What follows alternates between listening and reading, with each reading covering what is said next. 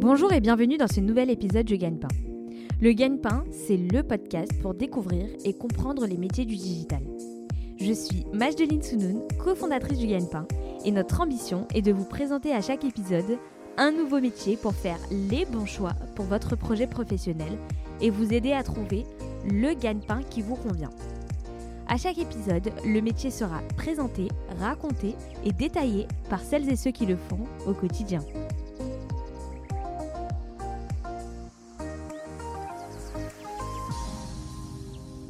Bonjour Samy. Bonjour Madeline. Merci d'avoir accepté l'invitation euh, du gagne-pain.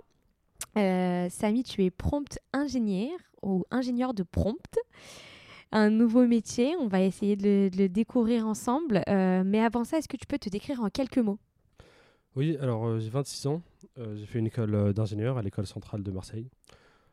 Et je suis aussi un serial entrepreneur. J'ai toujours été passionné par l'entrepreneuriat et par l'intelligence artificielle. J'ai grandi en Bretagne. Donc pendant 18 ans, j'ai grandi à Pontivy, qui est une petite ville dans le centre de la Bretagne. Euh, qui s'appelle aussi Napoléonville. Euh, ensuite, euh, j'ai fait une classe préparatoire en école d'ingénieur chimiste à Rennes, car au début, je voulais faire de la chimie, c'était ce qui m'intéressait. Puis finalement, je me suis réorienté dans un cursus un peu plus maths info, car il y avait un peu plus d'opportunités dans ce secteur, et c'est là que je suis parti à Marseille. Et là, ça fait six ans que je suis à Marseille, j'ai fini mes études en juin dernier, et je compte m'installer à Marseille. D'accord, ok. comment t'es venu l'idée de, travailler sur euh, les prompts? Alors moi j'ai toujours suivi OpenAI depuis le début. Donc euh, c'était Elon Musk qui avait lancé cette boîte avec un tweet. Euh, je crois que c'était en 2016, donc il avait dit qu'il recrutait des chercheurs pour pouvoir travailler sur le domaine de l'IA. Donc j'ai suivi à partir de ce moment-là.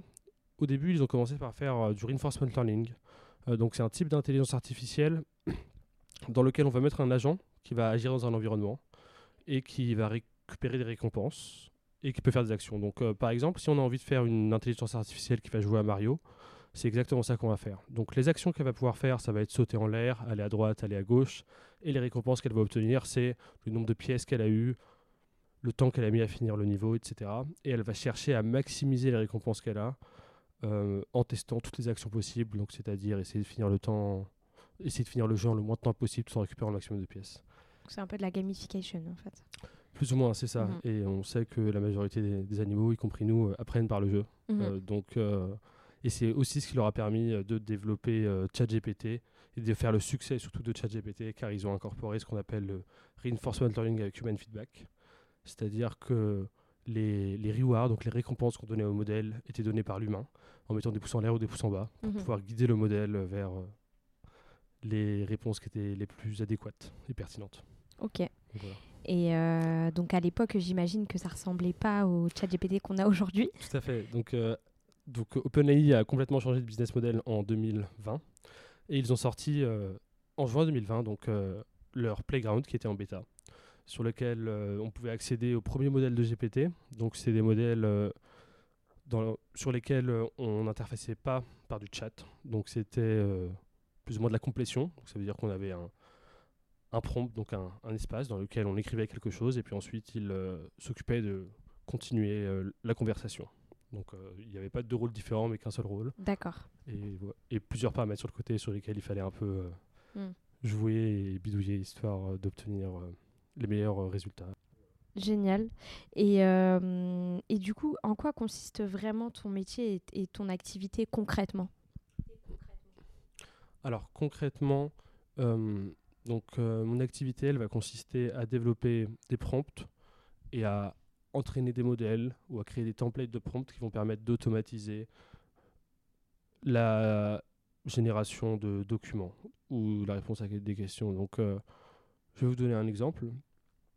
Il y a une des sociétés que je suis en train de monter, sur laquelle la bêta va bientôt sortir, sur laquelle on développe une machine de prospection automatique qui va permettre automatiquement d'envoyer des messages sur euh, LinkedIn ou par d'autres canaux euh, de manière automatisée et des messages personnalisés. Donc du coup, ce qu'on va faire en premier, c'est qu'on va, on va avoir différents prompts qui vont venir extraire le persona, euh, qui vont détecter différents pain points, des, points, des pains émotionnels, des, des, éléments comment dire critiques, etc. Ensuite, on va venir générer une liste de questions qui vont nous permettre de découvrir d'uncover ces différents points. Puis ensuite, on va avoir des templates, euh, comment dire, euh, d'écriture de messages. Donc on va passer par ce premier prompt-là qui va nous générer donc du coup ces quatre différentes sections. Et à partir de ça, on va pouvoir générer une liste de messages euh, à envoyer de manière automatique. Donc ça, c'est une des applications. Il y a d'autres applications, notamment par rapport à la génération de contenu de formation, par exemple. Donc actuellement avec le GPT Store, on peut euh, bah, développer dans les instructions de prompt et on est capable, par exemple en un mot, de pouvoir générer une formation entière avec euh, différents modules. Je peux aussi générer du code hmm, et tout plein d'autres trucs. Par exemple, générer des lettres de motivation. Notamment, j'avais, c'était un des premiers use cases que j'avais fait. du coup, j'avais mis mon CV et après, j'avais juste à mettre l'offre de stage. Donc, un copier-coller. Et à partir de ça, il me générait une lettre de motivation personnalisée qui mettait en avance les compétences de mon CV en lien avec cette offre de stage, etc. Donc, euh, ce qui fait que ça nous permet de générer du contenu personnalisé qui soit très bien écrit et euh, à une vitesse euh, bien plus grande que ce que nous on pourrait faire pour leur propre activité. Donc en fait, tu fais un peu gagner du temps aux autres à travers une grosse recherche de prompt sur pas mal de critères. Et pour eux, il suffira d'appuyer un, peu sur le bouton de tout ce que toi tu as préparé pour pouvoir générer ce qu'ils veulent. Tout à fait. Voilà, ok. C'est assez vulgarisé, mais c'est ça. C'est ça, exactement. ok, parce qu'on pourrait se dire, euh, ben moi aussi, euh, sur ChatGPT, je sais faire des prompts, tu vois. Les gens pourraient se dire ça, mais en fait, c'est beaucoup plus poussé. Alors, euh, les gens pourraient se dire, comment dire, qu'ils peuvent réussir à expliquer, par exemple, la physique quantique. Sauf que certaines personnes, ça va leur mettre deux heures pour essayer d'expliquer un concept et ce sera à peu près compris par l'audience. D'autres personnes vont réussir à le faire en cinq minutes en utilisant des bonnes analogies, etc. Donc euh, l'objectif du prompt engineering, c'est de trouver ces deux, trois petites phrases qui vont réussir à faire comprendre au modèle ce qu'on veut, sachant qu'ils ne comprennent pas de la même manière que nous. C'est-à-dire que la communication humaine est très implicite. C'est-à-dire qu'on va sous-entendre beaucoup de choses parce qu'on sait que l'autre personne va comprendre derrière. Alors qu'avec ces modèles d'IA, il faut être le plus explicite possible. Il faut s'imaginer qu'on parle à un bébé euh, qui est un génie. C'est-à-dire qu'il est capable de tout faire, mais il faut être très explicite et très clair avec lui. Il ne va pas être capable de comprendre les sous-entendus, etc. Donc plus on va utiliser d'adjectifs, plus on va réussir à qualifier et à décrire ce que l'on veut du modèle, et plus il va être performant, et plus il va aller dans la direction qu'on souhaite. Ok. Euh, pour toi, quelles sont les trois principales compétences requises euh, pour faire ce job? Je dirais qu'il faut d'excellentes compétences rédactionnelles. Donc euh, ça veut dire qu'il va falloir manier le verbe et réussir à bien formuler ses requêtes, préférablement en anglais. Ensuite, je dirais qu'il faut être bon en résolution de problèmes, réussir à les identifier, examiner des solutions possibles et mettre en œuvre un plan d'action. Donc c'est-à-dire que quand on est confronté à un problème, il va falloir réussir à le décomposer, car des fois un prompt ne suffira pas. Ça veut dire falloir décomposer ça en petites étapes pour voir, bon, ok, je vais d'abord commencer par ce prompt qui va me donner ce résultat, puis ensuite je vais le, je vais le prendre celui-ci et je vais le rentrer dans un autre prompt, etc. Euh, donc avoir une certaine logique, un raisonnement logique. Donc il va falloir avoir un certain raisonnement logique, tout à fait. Et euh, en dernière étape, euh, bon, je dirais que c'est la créativité. Donc la créativité, ça va être quelque chose d'essentiel, car ça va nous permettre de découvrir de nouvelles méthodes, et de temps en temps, des choses qui paraissent euh, insoupçonnées euh, peuvent s'avérer être des méthodes de prompting très très puissantes. Donc, je vais vous donner un exemple. Il y a quelque chose que j'avais notamment découvert sur une publication scientifique qui permettait d'augmenter fortement la qualité des réponses du modèle, qui est de lui dire à la fin take a deep breath and think uh, step by step. ça veut dire prendre une grande inspiration, souffle un bon coup et ensuite réfléchir étape par étape. Et ça, ça marche? Ça, marche énormément. ok. On s'est aussi rendu compte sur une autre publication scientifique que les modèles sont susceptibles aux stimuli émotionnels. C'est-à-dire lui dire euh, c'est quelque chose qui est très important pour ma carrière, ou alors euh, ton euh, your hard work will yield uh, amazing results, c'est-à-dire ton, ton, travail acharné va donner de très bons résultats, etc. Ou alors lui demander s'il est bien sûr euh, de, ce qu'il répond avant de répondre. Donc tout ça, c'est des petites combines euh, qu'on va rajouter soit au début, soit à la fin du prompt, qui vont permettre de donner des résultats qui vont être bien meilleurs. Donc, donc là, du coup, il faut faire preuve Il y a un manque de confiance en elle. il faudrait la booster, en fait. c'est ça, c'est ça, plus ou moins. Et, et, c'est là que la créativité rentre en jeu. Parce que celui qui a pensé à dire à l'IA, respire un bon coup, puis ensuite réfléchir étape par étape, c'est quelque chose qui n'est pas très conventionnel. Donc, donc tout à fait. Donc il faut être capable de, de remettre en question euh, la manière dont on pense s'exprimer un robot pour venir y introduire euh, des, euh, des, petites formules magiques. Ok, bon à savoir. Bon à savoir. dans ton métier, quelle est la tâche qui te plaît le plus et juste après celle qui te plaît le Alors, moins je dirais que la tâche qui me plaît le plus, ça va être l'expérimentation, la découverte de nouvelles techniques, donc l'optimisation et réussir à évaluer quelle va être la différence entre les réponses que vont me donner le même prompt sur différents modèles, car on a, on a GPT 3.5 par exemple, on a GPT 4, puis après on va aussi avoir Mistral ou Claude. Euh, donc j'aime bien comparer, regarder ça va être quoi l'influence des prompts. Et euh, donc ça c'est une tâche qui me plaît euh, donc énormément. Donc, et aussi faire de la bibliographie scientifique. Donc ça veut dire faire de la recherche, voir les nouvelles méthodes. Donc moi, c'est la découverte et l'expérimentation qui me plaît. Avoir les mains dans le cambouis. Et qu'est-ce qui te plaît le moins? Alors tout ce qui me plaît le moins, c'est de prendre le temps de documenter toutes les méthodes que je découvre, euh, construire une hmm. bibliothèque, euh, car je suis quelqu'un d'assez désorganisé. Et donc du coup devoir organiser tout ce qui se passe dans ma tête pour pouvoir les, enfin, les mettre sous écrit pour bah, créer des bibliothèques que les autres puissent réutiliser. Car car moi, bah, vu que comment dire les choses sont dans ma tête, je peux, je peux, je peux y avoir accès quand je veux. Mais en effet, c'est vrai que quand on travaille dans des entreprises euh, ou avec des clients, euh, ils peuvent pas encore lire dans, le, dans notre esprit. Donc euh, il faut pouvoir, il faut pouvoir euh, documenter ça, créer des guides de bonnes pratiques, etc. Je sais que c'est essentiel, donc je le fais quand même. Mais c'est une tâche qui est moins fun que de découvrir et expérimenter. Ouais, je comprends. Samy, attention, la, la question gagne-pain. Euh, je pense que ça intéresse pas mal de monde. Combien ça gagne un prompt engineer Alors, les, les, salaires sont très variés. Euh, donc, euh, ça peut aller jusqu'à des 800 000 dollars par an. mais je dirais que la moyenne, ça va être entre 175 000 et 700 000 dollars par an. donc, Bloomberg nous avait dit qu'on avait une moyenne d'à peu près 335 000 dollars et que aussi le salaire de, prompt engineer, ou comme je l'appelle dresseur d'IA, devrait devenir d'ici à deux ans euh, un des métiers les plus demandés sur le marché. Donc euh, notamment, moi j'ai reçu plusieurs offres euh, pour des emplois à 400 000, etc. C'est dingue. C'est dingue. C'est assez impressionnant, mais après quand on regarde la, la productivité que ça peut faire gagner, donc là notamment quand on arrive à un niveau un peu plus avancé, on va utiliser des agents autonomes, et on peut créer des agents autonomes qu'on va faire discuter entre eux. Donc notamment, c'est ce qu'on peut faire avec MetaGPT. Ça veut dire qu'on va créer une équipe, on va leur donner un budget, puis ensuite on va créer euh, un système designer, on va créer quelqu'un qui va être capable de générer du code, quelqu'un qui va définir, comment dire, les, euh, les user journey, etc. Et ensuite, ces agents-là vont interagir entre eux de manière automatique, rebondir et ensuite euh, créer chacun des documents un par un jusqu'à arriver à un produit fini. Donc, ce qui fait qu'on peut automatiser quasiment toute une équipe comme, à une vitesse, comment dire, très grande. Donc, euh, ce qui fait que si on arrive à manier les prompts qu'on met à l'intérieur de ces agents-là, on peut euh, démultiplier la productivité et la rentabilité euh, d'une société. Donc, je pense que c'est entre autres pour ces raisons que les salaires sont aussi élevés. ok, est-ce que tu as une petite anecdote à nous raconter autour de ton travail que tu aimerais partager? Oui, alors je me rappelle, c'était sur la, c'était sur mon stage de fin d'études où j'étais système ingénieur.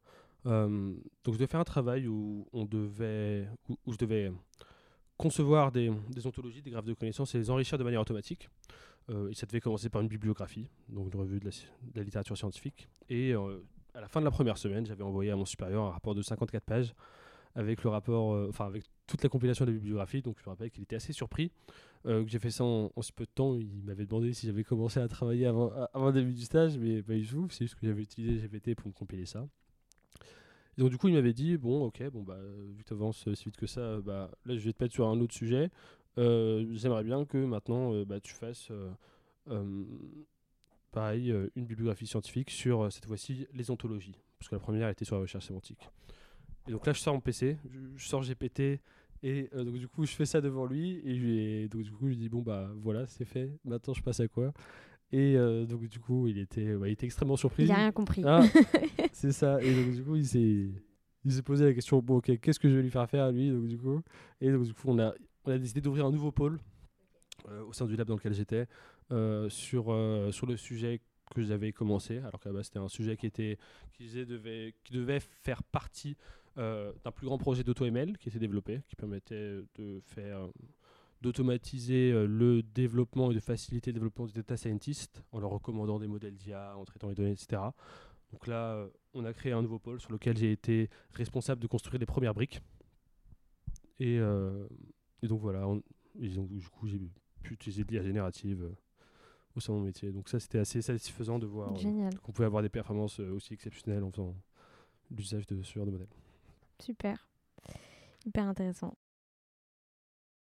Et quel a été pour toi le, projet sur lequel tu as le plus aimé travailler? Alors le projet sur lequel j'ai le plus aimé travailler, c'était le, premier projet entrepreneuriat dans lequel je me suis lancé.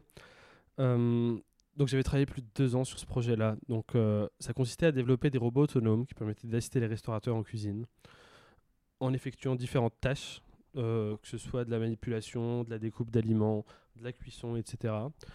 Et afin de faire tout ça, il fallait développer ce qu'on appelle une architecture cognitive euh, qui permettait au robot de fonctionner avec les différentes caméras et capteurs qui cartographiaient son espace de travail, donc en trois dimensions, euh, et qui lui permettaient de différencier les différents aliments. Aussi sur les plaques de cuisson, la température n'est pas homogène, il y a des endroits c'est plus chaud que d'autres. Donc j'avais mis des capteurs infrarouges qui mesuraient la température à chaque endroit pour adapter le temps de cuisson.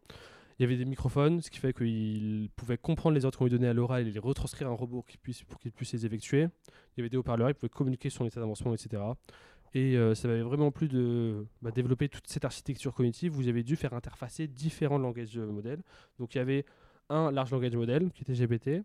J'avais utilisé Clip, qui était un modèle euh, aussi développé par OpenAI qui permettait de faire de la description d'image. Et euh, un autre modèle qui permettait de faire la liaison entre les deux, plus comment dire Whisper qui permettait de passer de l'audio euh, au texte. Donc ce qui fait que j'avais dû faire combiner plusieurs différents euh, modèles d'IA pour créer plus ou moins ce que deviendrait l'IA multimodal avant l'heure. Et je me suis rendu compte qu'ils étaient capables de comprendre quelque chose, même si c'était formulé de manière ambiguë, ça veut dire que je les répartissais un peu n'importe comment. Et il suffisait de lui dire bon, arrange-les de la manière dont tu penses qu'elle est la meilleure. Et il savait que la boule bleue, il faut la mettre dans le bol bleu. Voilà, la boule jaune dans, la, dans le bol jaune, etc. Donc euh, ça, c'est quelque chose qui m'avait extrêmement plu. Euh, tu nous parlais tout à l'heure de l'anglais euh, au niveau des prompts. donc je te pose quand même la question, mais je, je connais la réponse. Que l'utilisation de l'anglais est primordiale dans ton travail. Oui, elle est primordiale. Car tout d'abord, 54% du corpus d'entraînement de ces modèles a été fait en anglais, ce qui fait qu'il va beaucoup mieux réagir à l'anglais, et l'anglais est une langue plus riche que le français, en termes de vocabulaire et d'adjectifs notamment. Euh, donc ce qui fait qu'on va être capable de pouvoir donner de meilleures instructions au modèle. Ok, ça marche. Euh, pour ce genre de métier, est-ce qu'il y a une bonne formation? Il y en a de plus en plus qui commencent à arriver. Euh, alors, il y a Learn Prompting qui fournit des formations qui sont assez intéressante, notamment sur les différentes, euh, sur les différentes méthodes de prompting. Euh, mais je dirais que la, meilleure formation, ça va être l'expérimentation, mais sinon après, il y a plusieurs formations sur Coursera qu'on peut voir euh, sur Udemy par rapport à, l'IA générative. donc en fonction du niveau auquel on veut arriver, va y avoir des formations relativement basiques d'introduction, mais dès qu'on va chercher, comment dire, à avoir, à avoir un niveau relativement poussé. Euh, pour l'instant, j'ai pas encore trouvé de formation euh, très complète là-dessus. Je suis en train d'en créer une en ce moment. mais il va falloir, comment dire, un peu se former en autodidacte, c'est-à-dire aller voir des, de la bibliographie scientifique. Moi, c'est, je passe énormément de temps à faire ça car ça progresse extrêmement vite dans ce domaine et donc du coup, il faut se tenir au courant en permanence. donc voilà, sinon je vous conseille David Shapiro, donc, qui lui a une chaîne YouTube et aussi un repo sur GitHub sur lequel il fait énormément d'expérience et énormément de contenu autour de l'IA générative. Donc lui c'est un pionnier, il est là depuis GPT-2, même avant moi. Euh, donc, euh, donc voilà, il a je crois 150 euh, repos sur GitHub où il fait plein d'expériences différentes. Et à chaque fois, comment dire, il fait des vidéos YouTube là-dessus et, Et vous pouvez en apprendre beaucoup en regardant la manière dont il prompte ou en regardant la manière dont promptent certaines personnes. Je mettrai le lien en, barre d'infos. Donc en fait, c'est vraiment s'inspirer des autres aujourd'hui, comme il n'y a pas de bonne formation, et euh, faire de la recherche scientifique et, et mettre les mains dedans, j'imagine, c'est la meilleure, meilleure manière d'apprendre. C'est ça. Si jamais euh, vous voulez en savoir plus, n'hésitez pas à suivre Samy peut-être sur LinkedIn et euh, bientôt euh, de découvrir la formation et de vous former si jamais ça vous intéresse. Ok, merci Samy pour toutes ces informations, c'était très riche. Merci à toi, Zéline. À bientôt. Un plaisir. Merci beaucoup d'avoir écouté ce nouvel épisode du Gagne-Pain. Si vous aimez le Gagne-Pain, laissez-nous 5 petites étoiles sur Apple Podcast ou sur votre application de podcast ou de streaming préférée. N'oubliez pas de vous abonner au Gagne-Pain. Vous pouvez nous écrire et nous envoyer vos suggestions ou vos commentaires sur legagnepain.fr. Retrouvez-nous également sur les réseaux sociaux pour suivre notre actualité. A bientôt pour un nouvel épisode du Gagne-Pain.